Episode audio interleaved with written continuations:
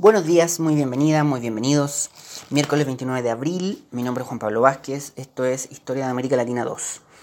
Nosotros el día de ayer, martes 28 de abril, conversábamos respecto a que este día miércoles iba a ser un poco diferente. El día mm, de ayer martes, 28 de abril, hacíamos la habitual entrega de material a través del aula virtual, que es el canal oficial de la asignatura de la universidad, de la escuela hacíamos entrega del mismo material en el Google Classroom que gestiona Benjamín y también subíamos los archivos de audio como episodio a nuestro podcast en sus múltiples, no, no múltiples, pero en sus varias plataformas que son el anchor.fm, que son el Spotify, que son el eh, Radio Public, etc. Em, entonces hacíamos una entrega habitual del material eh, para que ustedes puedan disponer de él en las mismas condiciones eh, en las cuales se ha hecho las semanas anteriores y que habíamos descrito las primeras semanas del, semestre, ya por ahí por, por marzo. Eh, pero también dijimos ayer que el día de hoy iba a ser un poco diferente, pues esta semana empezaba un periodo distinto del, del semestre a partir de una reorganización y una reprogramación que se hizo a contar de esta semana. Eh, bueno, nosotros como parte de la carrera, evidentemente, como parte de la universidad, eh, también nos acogemos a esta reorganización, a esta replanificación. Entonces, esta mañana, eh, en realidad lo que vamos a hacer es precisamente reorganizarnos, plantear la recalendarización que vamos a tener de aquí al fin del semestre, ¿no? de aquí hasta julio. Entonces, básicamente, voy a intentar em, ir paso a paso, pero también eh, más o menos rápido. No tiene sentido detenerse tanto y hacer una descripción tan exhaustiva, porque en el fondo es básicamente solo eh, reorganizarnos. Eh, no tenemos tampoco mucho margen de, tiempo como maniobrar, así que ni mucho espacio tampoco como para maniobrar. Así que bueno, lo que se nos plantea es que lo que se nos plantea es que esta semana, ¿no? oficialmente a contar del, día lunes, en el caso nuestro ayer y hoy día, em, entramos en una especie de marcha, ¿no? de, plan de dos semanas, en las cuales debiese haber una suerte de integración y síntesis de los distintos eh, propósitos de aprendizaje, contenidos principalmente, eh, del periodo transcurrido, o sea, de marzo y abril. En algunos casos, en muchos casos, esos contenidos, esos propósitos deberían estar integrados en el material que eh, nosotros hemos ido subiendo al aula virtual. Ahora, todo dentro de lo que nosotros ya hemos conversado. El material que se ha ido subiendo al aula virtual no son clases, no implica evaluaciones y tampoco implica eh, asistencia, mucho menos asistencia. Sin embargo, en ese material evidentemente hay una relación con la asignatura, una relación con el programa, una relación con la programación eh, original. Si ustedes se fijan, las bibliografías que están a su disposición en las diferentes semanas son efectivamente las bibliografías de la asignatura. Por lo tanto, hay una, una relación, pese a que, insisto, como muy bien lo ha dicho Benjamín, las lecturas que hemos hecho semana a semana no están sujetas a una evaluación o no han estado sujetas a una evaluación eh, hasta esta semana. Entonces desde ahora eh, partimos con ese tema. Entonces esta semana, desde, en el caso nuestro, desde ayer, martes 28, tenemos, eh, digamos, este periodo de una suerte de reacomodo, una suerte de integración y síntesis de los diferentes o los propósitos de aprendizaje más fundamentales, más centrales, poder sintetizarlos, poder integrarlos y en estas dos semanas tenerlos acá, digamos, eh, bien integrados, bien sintetizados y después poder asumir eh, el, primer periodo de evaluaciones. Entonces tendremos entre ayer, entre hoy y entre la próxima semana, eh, martes y miércoles, este, este periodo de síntesis y articulación de los contenidos. el día de ayer, nosotros más que articular cosas pasadas, lo que hicimos fue eh, integrar eh, una nueva discusión, un, nuevo debate, porque como yo lo decía ayer, me parece que es uno de los elementos, eh, una de las problemáticas de análisis fundamentales de eh, la segunda unidad, así como imprescindible de conversar y de discutir en torno a la historia de América Latina en el siglo XX. Sin el fenómeno que describimos ayer, sin el fenómeno del, del, del debate por el desarrollo, de las políticas de industrialización, hay fácilmente 3, 4 décadas que no se entienden de América Latina. Por lo tanto, era una, un, debate eh, imprescindible de dar. Em, así que bueno, esta semana y la próxima, este ejercicio de integración y síntesis de eh, los contenidos del aprendizaje y también de reorganización de, las asignaturas. Em, si me hacen el favor, eh, bueno, como, como, cada semana, eh, yo subo un archivo de audio, que es el archivo de audio que están escuchando, y también un archivo PDF. En este caso, el archivo PDF es el archivo de eh, la programación de la asignatura que acabo de subir hoy día, que es un archivo que lleva por título Programación Historia de América Latina 2 desde 27 de abril. Si ustedes se fijan en ese archivo, y quiero pedirles que por favor lo hagan, Em, al inicio, bueno, van a tener el título, programación del curso, la descripción general, las formalidades del curso y en el ítem B, por favor, poner atención a evaluación. ¿Ya? Les cuento que, les cuento que, em, seguramente también a ustedes les llegó la información oficial les cuento que la escuela plantea, o bueno, se nos plantea en realidad, tres periodos evaluativos en lo que queda del semestre. Tres periodos evaluativos en lo que queda del semestre. El primer periodo evaluativo iría desde el 11 al 20 de mayo, el segundo periodo evaluativo desde el 14 al 26 de mayo y el tercer periodo evaluativo desde el, desde el 12 al 20, perdón, el segundo periodo evaluativo desde el 14 de junio al 26 de junio, el tercer periodo evaluativo del 12 de julio al 24 de julio. Es decir, primer periodo evaluativo del 11 de mayo al 20 de mayo, segundo periodo evaluativo del 14 de junio al 26 de junio, tercer periodo evaluativo del 12 de julio al 24 de julio. Esto quiere decir que entre esas fechas, por ejemplo, el primer periodo evaluativo del 11 de mayo al 20 de mayo entre esas fechas deberían desarrollarse las evaluaciones. Entonces nosotros vamos a tener tres periodos evaluativos, por lo tanto, tres evaluaciones también. Em, posterior a esas tres evaluaciones hay un periodo de evaluaciones excepcionales, es decir, recuperativas, cosas pendientes, etc. Y eso iría del 26 de julio al 30 de julio. Les cuento además que el día 31 de julio se cierra el semestre, las notas deberían estar ingresadas en el sistema, etc. Lo que más nos interesa a nosotros ahora es que tenemos este primer periodo evaluativo del 11 de mayo al 20 de mayo, el segundo periodo evaluativo del 14 de junio al 26 de junio y el tercer periodo evaluativo del 12 de julio al 24 de julio. Por lo tanto, Ahora sí, vamos a la programación de la asignatura, el archivo PDF que les envío hoy día, hoy día miércoles 29 de abril, em, y nos vamos a encontrar con las breves descripciones de nuestras evaluaciones. Nosotros entonces vamos a tener tres evaluaciones. Tres evaluaciones integradas, ingresadas, que son parte cada una de estos tres periodos evaluativos. La primera de nuestras evaluaciones, estas van a ser las mismas evaluaciones que planteé al principio del semestre, evidentemente un poco modificadas, un poco distintas, eh, adecuadas a la realidad que estamos viviendo y adecuadas a la realidad del semestre, eh, particularmente eh, a este tipo de evaluación remota. ¿no? quiero inmediatamente hacer una, una aclaración. Nadie me la ha pedido, pero la voy a hacer. Nosotros no vamos a tener evaluaciones en línea simultáneas. No vamos a tener evaluaciones eh, como clases online. No vamos a hacer videoconferencias.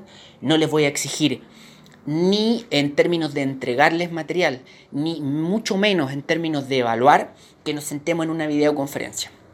Eso no va a suceder. Lo que vamos a hacer es evaluación remota. En términos extremadamente generales, les voy a entregar las instrucciones en una fecha y ustedes me devuelven el trabajo o al aula virtual o vía correo electrónico en la fecha indicada. ¿No? Eh, no, no, no, no, no, no nos demos vueltas de más en eso porque eso no va a suceder en esta asignatura. Eh, este tema de la simultaneidad, de, lo, de la cosa en línea, etc. Esta tensión entre lo, diacrónico, no, no. Entonces, eh, nuestra primera evaluación, nuestra primera evaluación, que evidentemente va a estar entre el 11 eh, de mayo y el 20 de mayo, lleva por título, ahí ustedes se fijan en el cuadrito donde dice actividad evaluativa, ítem B de la programación eh, Historia de América Latina 2, desde 27 de abril, actividad evaluativa informe bibliográfico. Breve descripción, informe que combinará análisis comparado, informe comparativo y ficha bibliográfica. Entrega en formato escrito. Las instrucciones se las entrego vía todas las plataformas en las cuales siempre les, entrego la, les he entregado el material, pero la columna vertebral de esto es nuestra aula virtual. Y ustedes después me lo devuelven, me lo entregan hecho, también a través del aula virtual o vía correo electrónico. Las instrucciones específicas se las voy a entregar el día 12 de mayo. Y ustedes me devuelven el trabajo hecho el día 13 de mayo. Esta primera evaluación va a ser un poco más breve, no sé si más simple, pero más breve, menos extensa, cosa que ustedes tengan el tiempo equivalente a dos clases de martes, de miércoles, eh, y equivale al 20% de su promedio final. Insisto, el día 12 de mayo yo les subo un audio con las instrucciones del trabajo y también un archivo de texto con las instrucciones del trabajo. Ustedes tienen eh, todo el día martes y después todo el día miércoles 13 de mayo para elaborarlo y para entregármelo. Fijamos una hora el día 13 de mayo, ustedes me lo entregan y estamos con la primera evaluación. ¿Ya? Esa sería la primera evaluación. Em, vamos a hacer la, misma descripción general para todas las evaluaciones y después volvemos a esta primera evaluación porque ya es la que queda menos tiempo y porque tengo que darles también la bibliografía de esta primera evaluación. Pero eso en términos generales con la primera evaluación. Vámonos a la segunda evaluación. Revisión y análisis bibliográfico. Esta segunda evaluación, revisión y análisis bibliográfico, se las voy a proponer en, un trabajo de pares, de parejas. Puede ser un poco complejo, porque no sabemos bien, eh, eh, eh, digamos, esta segunda evaluación es parte del segundo periodo de evaluaciones que va del 14 de junio al 26 de junio. Entonces queda mucho rato todavía. No sabemos cómo va a evolucionar la situación del país para junio. y tal vez existe la posibilidad de que tengamos que, o sea, con seguridad, ustedes y yo nos vamos a seguir comunicando en forma remota. Ya las clases presenciales este semestre ya no van a estar. Sin embargo, entre ustedes, a lo mejor también deban seguir comunicándose vía correo electrónico. A lo mejor todavía cada uno de nosotros va a tener que guardar los resguardos necesarios dentro de su casa y comunicarse vía correo electrónico. Aún así, creo que no es tan complejo establecer el trabajo en pares. Esta segunda evaluación esta segunda evaluación lleva por título Revisión y Análisis Bibliográfico. Trabajo en pares.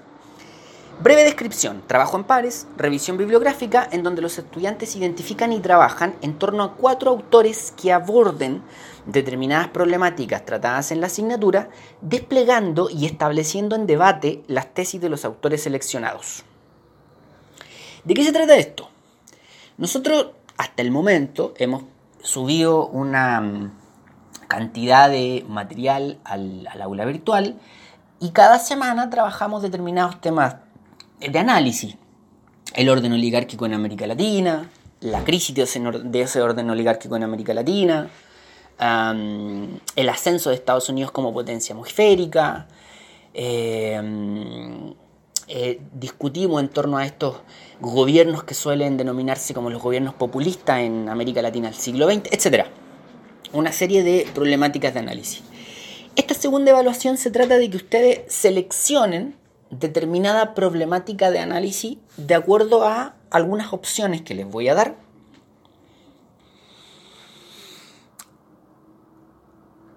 Y esta vez no les doy la bibliografía, sino que ustedes van a buscar bibliografía que aborden ese tema, por lo menos cuatro autores diferentes, y luego que identifiquen esos cuatro autores diferentes, que ustedes identifiquen y planteen las tesis de esos autores respecto a la problemática de análisis, ¿no?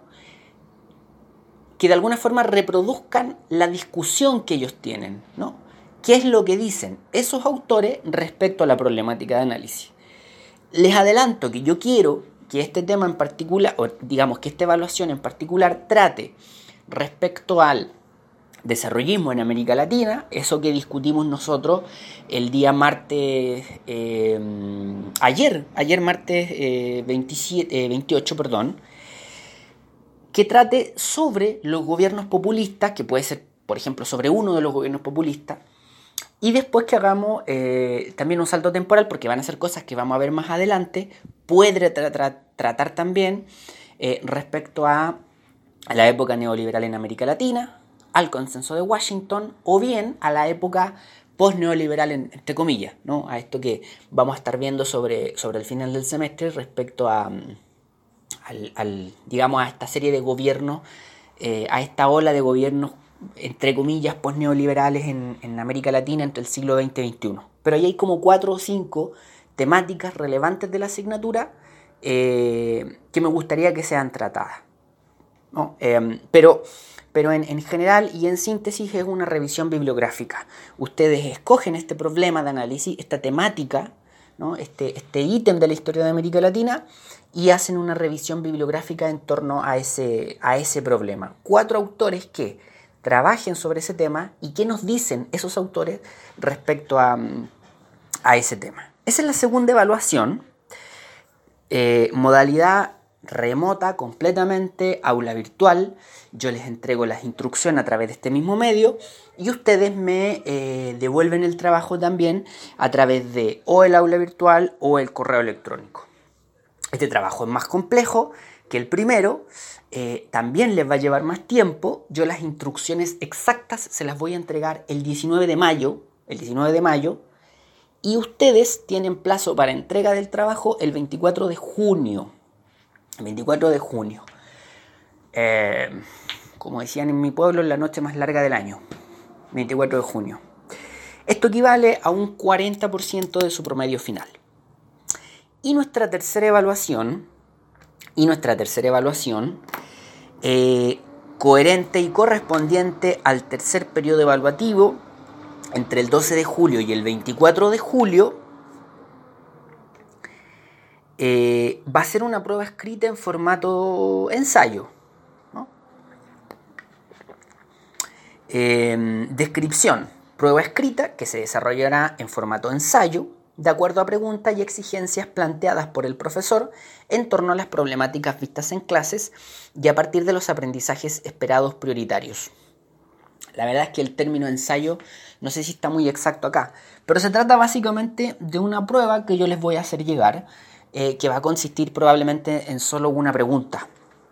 Pero esa pregunta eh, va a ser, eh, bueno, es la tercera evaluación, es la última, es cuando ya no vamos a tener más clases lectivas, también va a ser remota, por lo tanto es una evaluación que busca integrar los diferentes propósitos de aprendizaje del, semestre, tanto en términos de contenidos como en términos de, de competencia.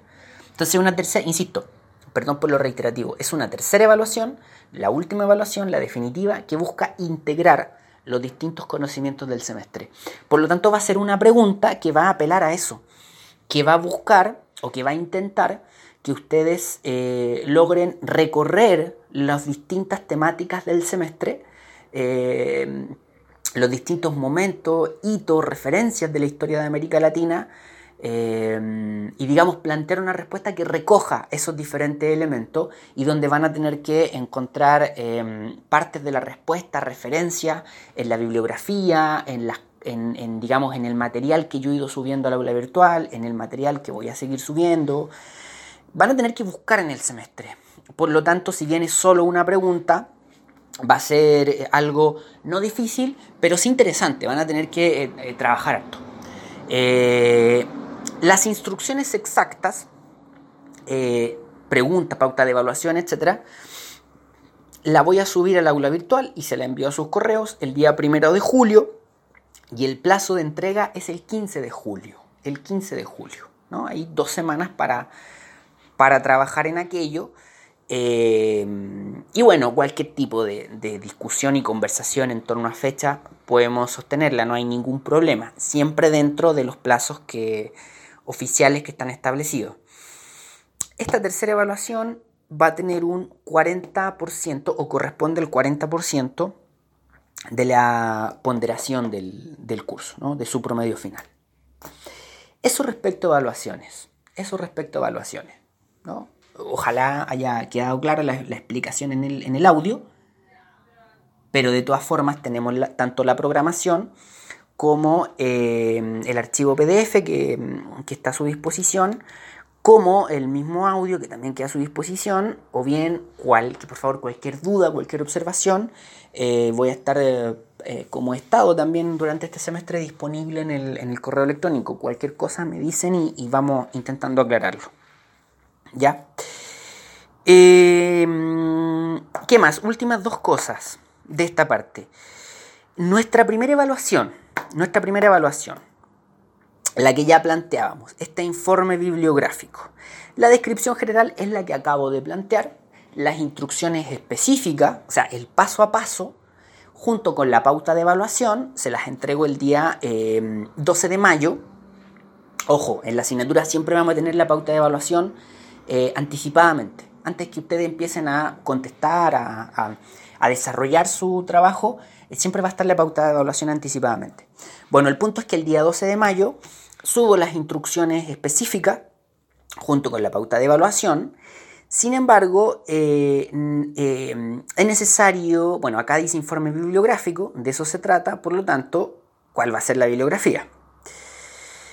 Para eso les pido por favor que nos vamos al ítem 3 de este archivo documento Programación Historia de América Latina 2 desde 27 de abril. El ítem C, que se llama programación y que es esa parte donde se describe sesión por sesión los temas que se van a tratar en cada sesión y la bibliografía mínima obligatoria que se va a tratar en cada sesión.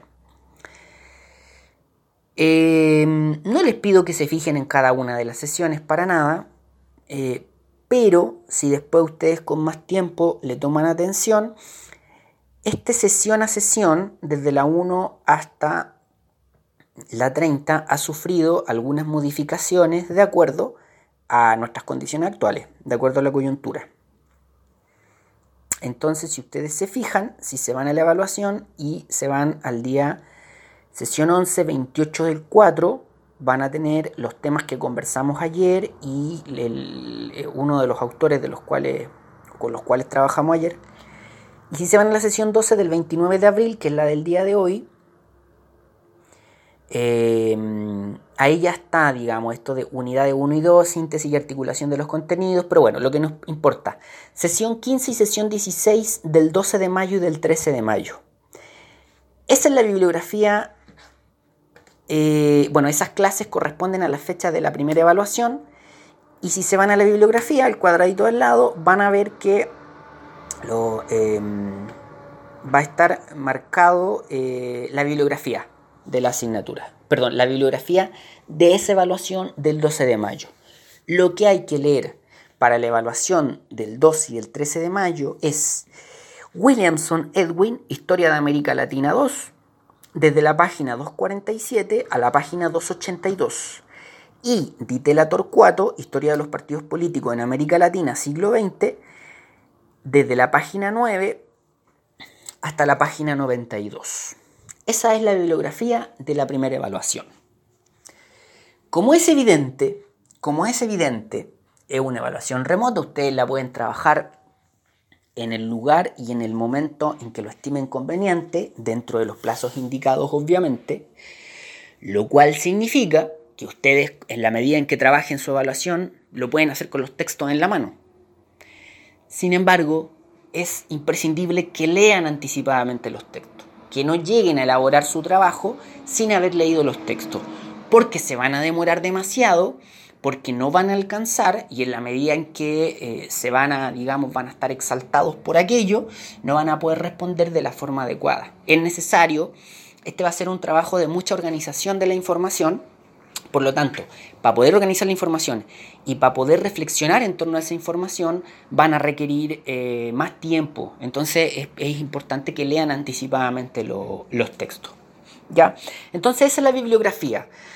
Eh, cualquier duda, la bibliografía está en la programación, se van a la fecha del 12 de mayo y del 13 de mayo y esa es la bibliografía para esa evaluación y ya está en el aula virtual. Si ustedes entran al aula virtual, van a ver varias carpetas. Cada una de las carpetas corresponde a las unidades, pero hay una carpeta que se llama evaluaciones.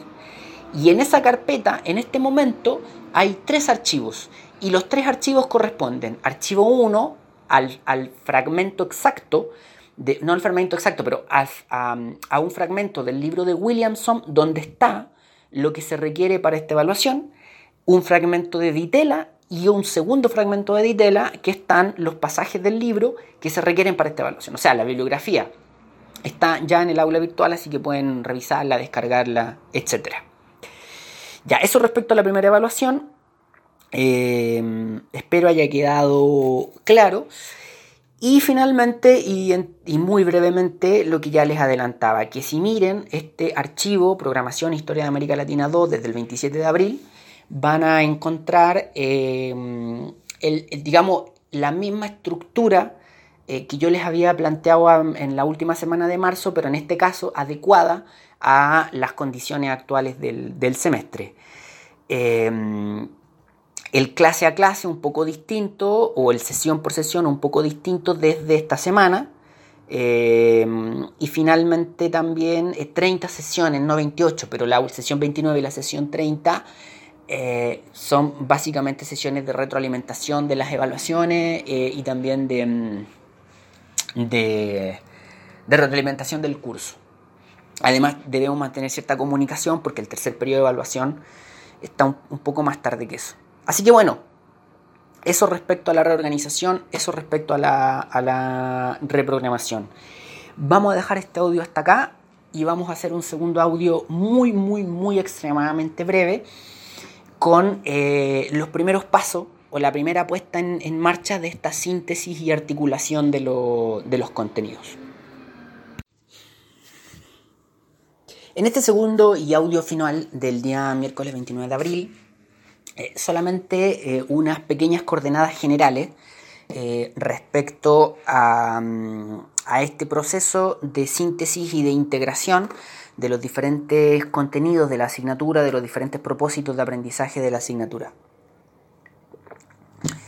Si nosotros nos fijamos en los diferentes materiales que, hemos enviado, de hecho si ustedes se fijan en el podcast, en los títulos de los diferentes episodios que están en el, podcast, que hasta el día de hoy son 11, em, con el de hoy 12, uno podría identificar algo así como tres grandes ejes temáticos que se han ido desarrollando en la medida en que hemos ido entregando el material.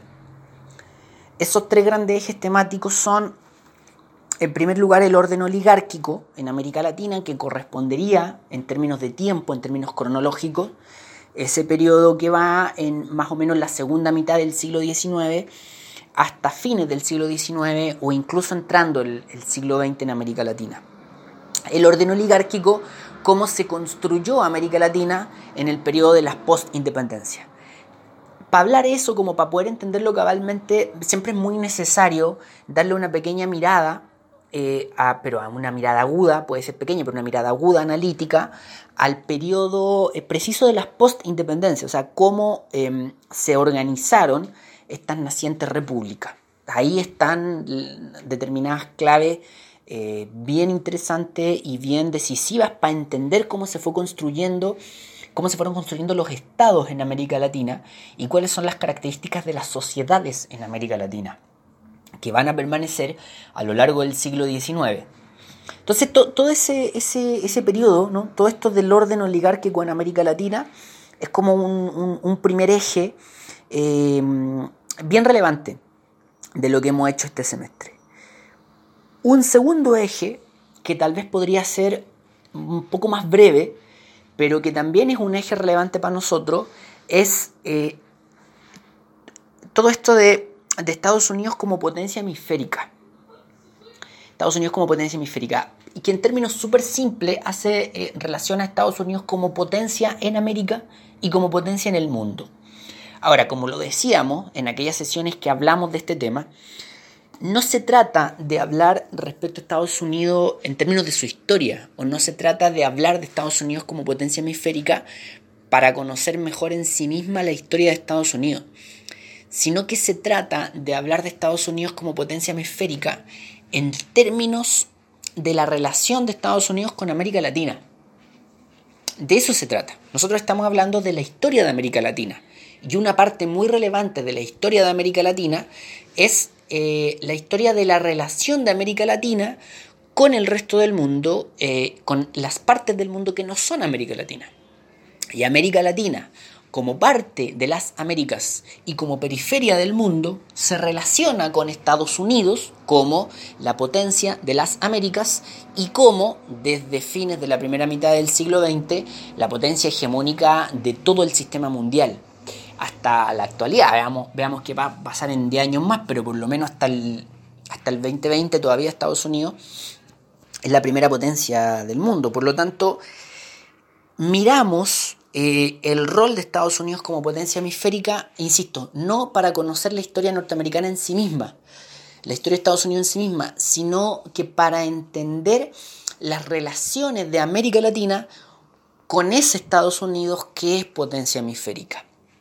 Y como sabemos, eso es clave en, muchos sentidos, entre ellos que Estados Unidos eh, tiene toda una política en relación a los países periféricos, ha tenido toda una política en relación a América Latina, y como lo conversábamos ayer, las relaciones centro-periferia son una parte fundamental del funcionamiento del sistema mundo. Entonces nosotros como periférico ocupamos ahí un, rol clave y nuestras relaciones con el centro son, son también clave. Y bueno, también en, términos más específicamente políticos, eh, nuestra historia en relación a Estados Unidos también es bastante relevante. No lo sabremos nosotros los chilenos que hemos tenido ahí varios episodios bien complejos. Eso eh, en términos de este segundo eje temático que sería Estados Unidos como potencia hemisférica. Y un tercer eje, un tercer eje temático eh, bien, bien pesadito, bien grueso, bien contundente, que le podríamos llamar como reacciones de América Latina.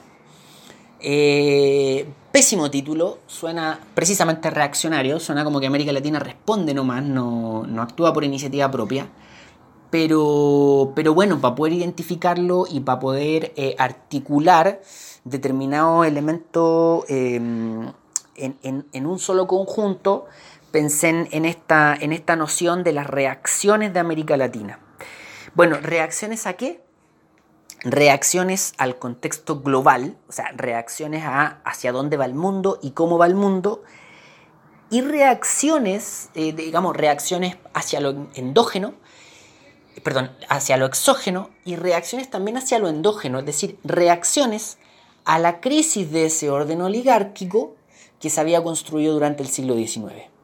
Ya lo habíamos planteado nosotros, o sea, en el mundo están ocurriendo cosas claves, primera guerra, crisis del 29, segunda guerra, cambio, cambio de la potencia hegemónica mundial en todo ese periodo, eh, cambio de modelo económico, cambio de la relación Estado-economía en, el contexto mundo, revolución en el contexto mundo, eh, y por otro lado, internamente, ya definitivamente se nos ha resquebrajado el orden oligárquico ese, ese modelo liberal, ese liberalismo definitivamente está en crisis y América Latina tiene que empezar a responder. Y parte de esa respuesta es intentar construir sus propios modelos. A eso, a eso, me refiero con reacciones de América Latina. Entonces, en este tercer eje, que podríamos denominar de reacciones, eh, reacciones de América Latina, podemos articular las revoluciones nacionales, donde básicamente está la mexicana, como ya dijimos, anterior a la soviética,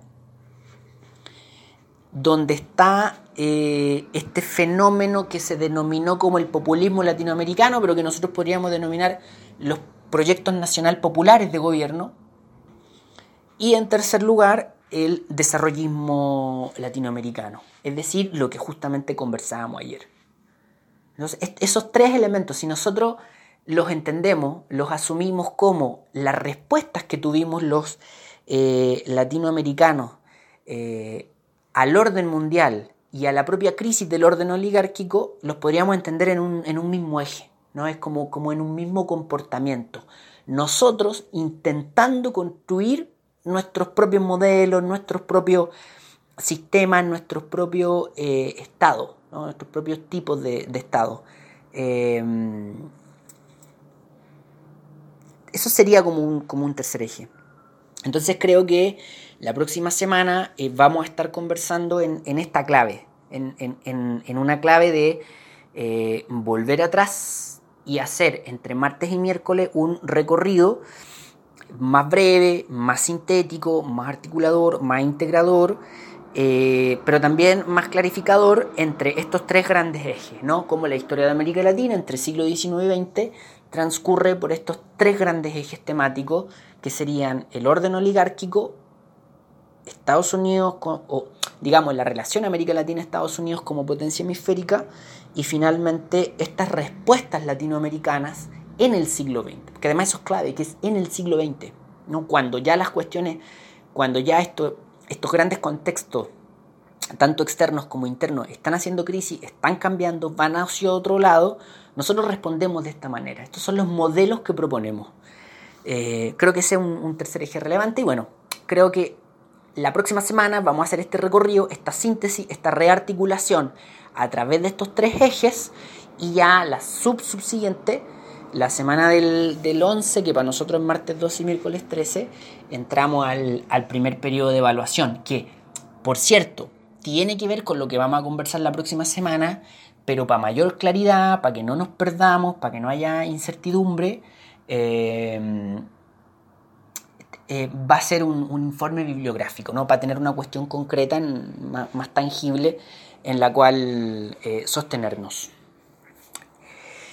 Eso equipo, eso por el día de hoy, eso por esta semana. Si ustedes están escuchando este audio es porque esto está en el aula virtual, junto con la nueva programación de la asignatura. Eh, también debería estar en el Google Classroom y también debería estar en las distintas plataformas de nuestro podcast.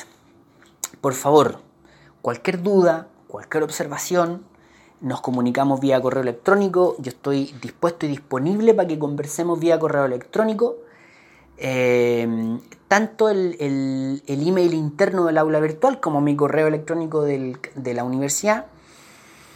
Eh, también eh, alguna observación se puede plantear a través del Google Classroom si ustedes me plantean algo a través del Google Classroom, yo lo llevo al tiro al aula virtual para oficializarlo, digamos, para que quede en el marco de lo institucional.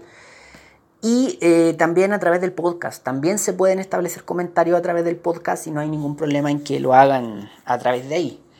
Eh, pero principalmente cualquier cosa, por favor, vía correo electrónico y no hay ningún problema en que lo conversemos, lo, discutemos, lo discutamos y, y nada, y lleguemos a algún tipo de acuerdo. Eso, nos escuchamos la próxima semana. Em, cuídense mucho y eso, nos escuchamos la próxima semana.